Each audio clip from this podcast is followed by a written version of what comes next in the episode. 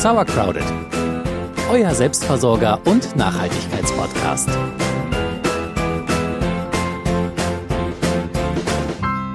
Möhren klappen hier nie. Das kannst du gleich vergessen.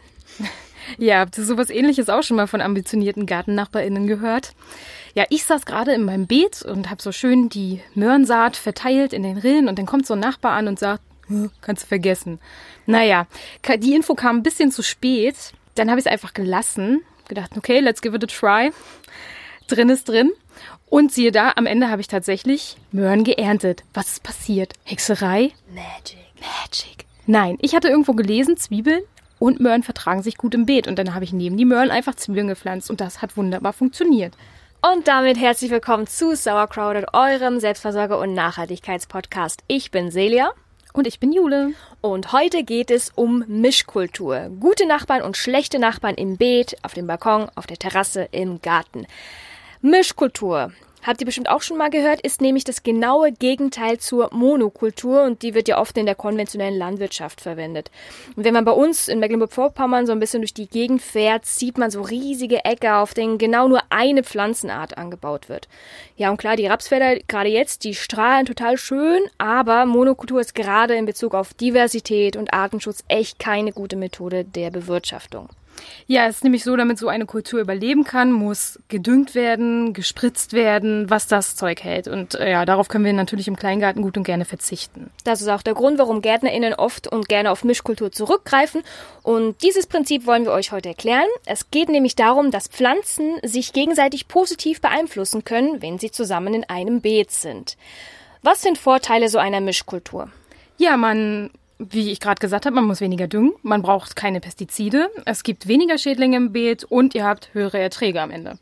Also eigentlich nur total viele Vorteile, was die Mischkultur betrifft. Und jetzt gucken wir uns mal genau an, Buddha bei die Fische. Wer kann sich leiden, wer nicht? Wer sind gute und schlechte Nachbarn? In so ziemlich jedem Gartenbuch findet ihr Mischkulturtabellen, die euch dann verraten, welche Nachbarschaften günstig sind und welche ihr eher vermeiden solltet. Das funktioniert ähnlich wie beim Fruchtwechsel. Ähm, man soll zum Beispiel nicht Pflanzen der gleichen Pflanzenfamilie nebeneinander stellen auf ein Beet. Zum Fruchtwechsel und zum Boden und Beeten haben wir euch schon in Folge 7 einiges erklärt, aber vielleicht kannst du noch mal kurz sagen, welche Pflanzen gehören zur gleichen Familie und sollte man deswegen besser nicht nebeneinander pflanzen. Jetzt als Beispiel kurz vielleicht Auberginen, Tomaten und Kartoffeln gehören alle zu den Nachtschattengewächsen und die sollte man nicht auf ein Beet stellen. Ihr solltet auch vermeiden, dass Pflanzen mit ähnlichem Nährstoffbedarf nebeneinander stehen. Ihr wisst noch, äh, Starkzehrer, Mittelzehrer, Schwachzehrer. Also wenn ihr zum Beispiel zwei Starkzehrer habt, wie den Kürbis und die Aubergine, dann sollten die nicht nebeneinander stehen, weil die würden sich natürlich gegenseitig alles wegfressen an Nährstoffen. Ja, ein weiterer Punkt, auf den ihr achten solltet, ist die Wurzeltiefe. Es gibt ja Pflanzen, die haben so Pfahlwurzeln, wie zum Beispiel die Möhren. Und dann gibt's Pflanzen, die eher breiter wurzeln, wie zum Beispiel Tomaten. Ähm, die kann man natürlich dann gut mischen auf einem Beet, weil sie unterschiedlichen Platz in der Erde beanspruchen. Also alles lange, schmale, was nach unten wächst, passt eigentlich gut mit allem, was sich ein bisschen breiter verwurzelt. Genau, wenn auch die anderen Parameter stimmen. Richtig. Ja, außerdem solltet ihr nur Pflanzen mischen, die unterschiedliche Wuchshöhen haben, damit die sich nicht gegenseitig das Licht wegnehmen. Mm, also was nach oben wächst? Wie meinst du das genau? Na, zum Beispiel eine Tomate wächst ja eher hoch und buschig. Da sollte man jetzt vielleicht nicht eine Physalis daneben pflanzen, die auch hoch und buschig äh, wächst, weil sie sich sowohl den Platz wegnehmen, so, um, um Äste zu bilden, als auch die Sonne. Es wäre dann günstiger, eine Tomate zu unterpflanzen, zum Beispiel mit Basilikum. Ach so. Aber kriegt dann der Basilikum genug Sonne ab? Ja, der braucht sowieso nicht so viel. Das muss man dann natürlich auch noch beachten, genau. Im Milperbeet, da sagen wir später gleich noch was dazu, aber da funktioniert es genau äh, nach dem Prinzip und es passt, äh, das passt optimal, weil der Kürbis es wächst hoch und beschattet dann den Boden und schützt dann auch so vor Verdunstung. Und das ist dann perfekt, weil der Mais, der bildet dann die Rankhilfe für die Bohnen und die Boden, die zollen dann ihre Dankbarkeit mit dem Sammeln von Stickstoff. Win-win-win. Also bei Milperbeet fun funktioniert das genau mit dieser Beachtung der Wuchshöhe. So, und dann gibt es noch Pflanzen, die aufgrund ihrer chemischen Eigenschaften ganz, ganz tolle Nachbarn sind, äh, weil sie zum Beispiel Schädlinge voneinander fernhalten. Also wie unser Beispiel ganz am Anfang, die Zwiebel und die Möhren. Dadurch, dass wir die Zwiebeln direkt zwischen die Möhren gepflanzt haben, haben die die Mö Möhrenfliege ferngehalten, was zum Ergebnis hatte, dass wir tolle Möhren geerntet haben. Aber auch ein anderes Beispiel sind die Tagetes, die Studentenblumen und Kartoffeln. Die sind auch ein tolles Team, weil nämlich die Tagetes, die Nematoden, das sind so kleine kleine Schädlinge, auch von den Kartoffeln fernhalten. Also es gibt auch Teams, die sind total gut, weil sie sich gegenseitig vor Schädlingen schützen. Kriegen wir das nochmal auf den Punkt zusammen. Wie wird gemischt? Was passt gut? Ja, das Ganze beruht natürlich auf bestimmten Erfahrungswerten. Ihr könnt ja auch selber beobachten, aber generell kann man sagen, also Pflanzen mit unterschiedlichen Nährstoffbedarfen passen nebeneinander. Pflanzen mit unterschiedlicher Wuchshöhe, Pflanzen mit unterschiedlichen Wurzelausläufern, Pfahlwurzeln, breite Wurzeln, haben wir gerade gesagt, Pflanzen unterschiedlicher Familien, also nicht nur nach Schattengewächse auf ein Beet, und Pflanzen, ähm, die Schädlinge fernhalten oder Nützlinge anlocken. Wem das ein bisschen zu schnell ging, der kann das gerne nochmal auf unserem Blog nachlesen. Da haben wir alles nochmal aufgeschrieben.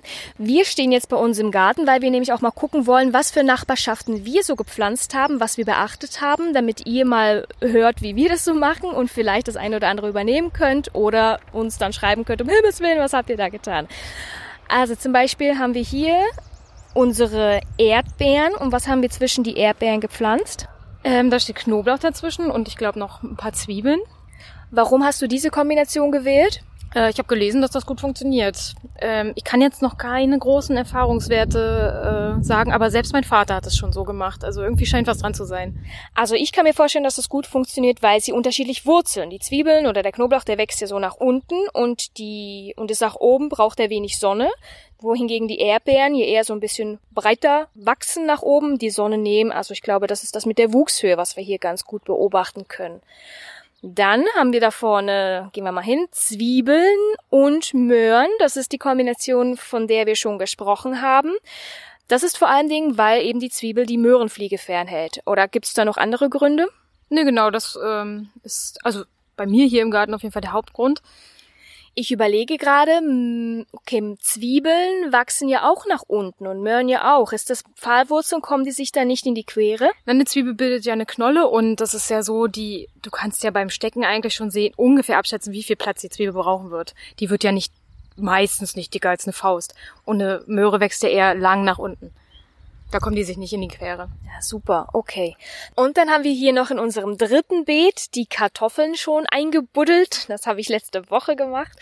Und zwischen die Kartoffeln pflanzen wir jetzt auch Tagetes. Und wiederholen wir nochmal, warum machen wir das? Weil die Tagetes, die Nematoden, das sind so kleine Fadenwürmer in der Erde, die sich an die Kartoffeln andocken und da dann ihre Eier dranlegen, die vertreiben die Studentenblumen, die Tagetes.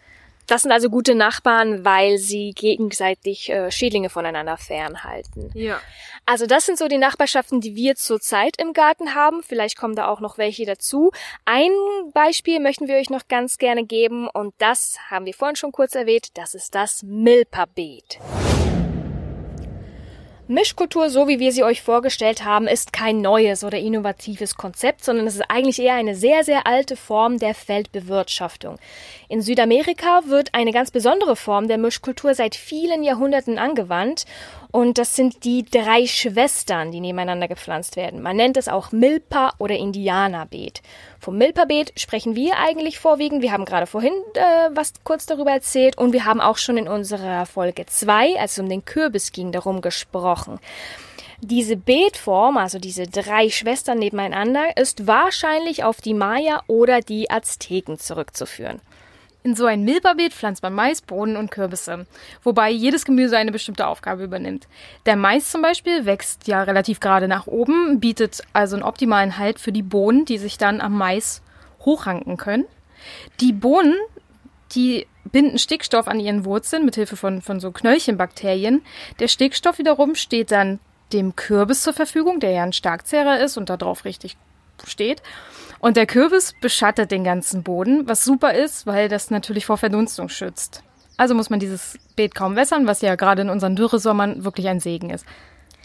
Aber weil alle diese Pflanzen recht wärmeliebend sind, also Kürbis, Mais und Bohnen, solltet ihr so ein Beet erst Ende Mai bestücken. Also wir haben es schon dabei vorzuziehen.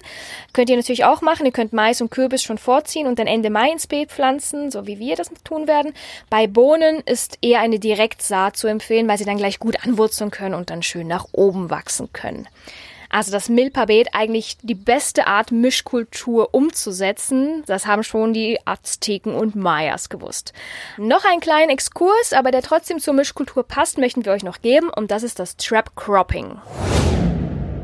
Von Trap Cropping habe ich zum ersten Mal in einem amerikanischen Podcast was gehört und fand das Ganze ausprobierenswert. Wenn ich die Folge noch finden sollte, es ist schon eine Weile her, dann verlinke ich euch die auch noch in den Show Notes. Ja, vielleicht habt ihr das selber schon mal beobachtet. Äh, wenn ihr Kapuzinerkresse im Garten oder auf dem Balkon habt, ist die innerhalb kürzester Zeit schwarz oder grün vor, vor Läusen, vor Blattläusen. Und genau solche Mechanismen macht man sich beim Trap Cropping zunutze. Trap bedeutet übersetzt Falle, also es kommt aus dem Englischen, habt ihr euch vielleicht schon gedacht. Und genau das ist das Prinzip. Man stellt den Schädlingen eine Falle, damit sie nicht das Gemüse, was ihr schützen wollt, attackieren, sondern eine andere Pflanze. Will man also eine Pflanze vor Blattläusen schützen, kann man zum Beispiel Kapuzinerkresse drumherum pflanzen. Das gleiche Prinzip haben wir euch eigentlich vorher schon erklärt, nämlich das mit den Tagetes und der Kartoffeln, weil die Tagetes eignet sich sehr, sehr gut als Fallen- oder auch Opferpflanze in dem Fall. Sie schützt ja die Kartoffeln vor den Nematoden, vor den Schädlingen. Gleichzeitig ist sie aber auch bei Schnecken sehr beliebt. Was bedeutet, dass man zum Beispiel Tagetes auch um einen Salat pflanzen kann, weil der wird dann eher von den Schnecken verschont, weil diese ja lieber auf die Tagetes statt auf den Salat gehen. Also diese Methode zur Schädlingsbekämpfung hat einen ganz klaren Vorteil, nämlich dass man keine Pestizide einsetzen muss. Ja, es kann natürlich trotzdem passieren, dass einige von den Schädlingen übergehen auf die äh, Hauptkultur, aber der Ernteausfall wird wesentlich geringer sein, als wenn ihr keine Fallenpflanze aufgestellt hättet. Locken denn solche Fallenpflanzen nicht auch Schädlinge an? Ja, klar, das kann passieren, ähm, aber meistens ist es ja so, sobald Schädlinge kommen, in einem gesunden Garten jedenfalls, kommen auch die Nützlinge, die die dann ganz schnell dahin raffen. Das heißt, die sind tot, also die Schädlinge sind tot, bevor sie auf die Hauptkultur überspringen können. Ja, und wenn die Natur das jetzt nicht selber regelt, dann könnt ihr die befallene Pflanze auch einfach ausreißen und auf den Kompost geben. Meistens haben die Schädlinge das dann relativ schwer, vom Kompost wieder rauszukommen. Also ihr seht, dieses Fallenstellen oder Opferpflanzen setzen ist eine super Möglichkeit, um Schädlingen vor eurem eigentlichen Gemüse oder euren eigentlich gewünschten Pflanzen fernzuhalten. Total gut, man braucht ein kleines bisschen Platz, aber dafür braucht man keinerlei Pestizide und was will man mehr für einen gesunden Garten. Ja, ihr seht, Mischkultur erhöht die Vielfalt im Garten, lockt Nützlinge an, schützt vor Verdunstung und lässt den Garten wundervoll bunt aussehen ja, wenn ich zum Garten fahre und so bei den Nachbarinnen über den Gartenzaun gucke, sehe ich da ordentlich gezogene Reihen und äh, daneben schwarze Erde und das tut mir immer so ein bisschen in der Seele weh.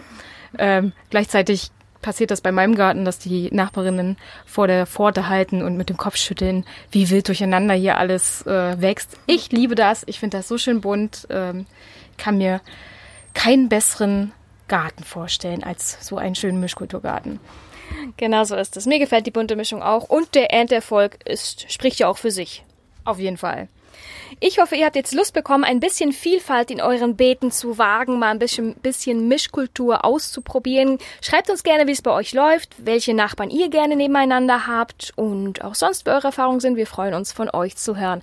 Ansonsten sagen wir danke vielmals fürs Zuhören und bis zum nächsten Mal. Tschüss. Tschüss.